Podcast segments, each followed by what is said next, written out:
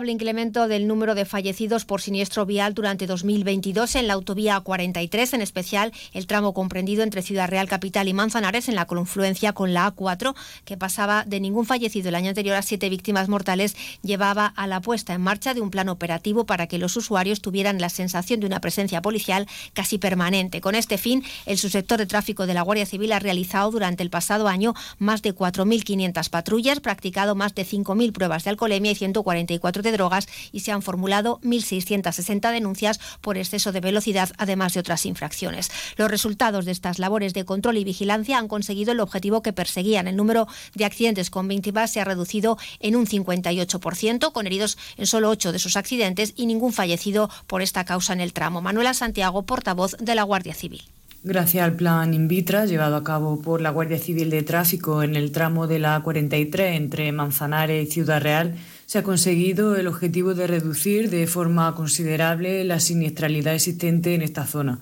especialmente en los accidentes con víctimas mortales los que se pasó de 7 en 2022 a 0 en 2023 en este tramo. Cerca de un tercio de los accidentes se debieron a distracciones o desatenciones en la conducción por diversos factores y una gran mayoría se han producido en días laborables, predominando los lunes, jueves y viernes. Para mantener y mejorar en la medida de lo posible esos resultados positivos, la Guardia Civil avanza que seguirá trabajando en esta línea a lo largo de 2024 en esta y en las demás carreteras ciudad realeñas.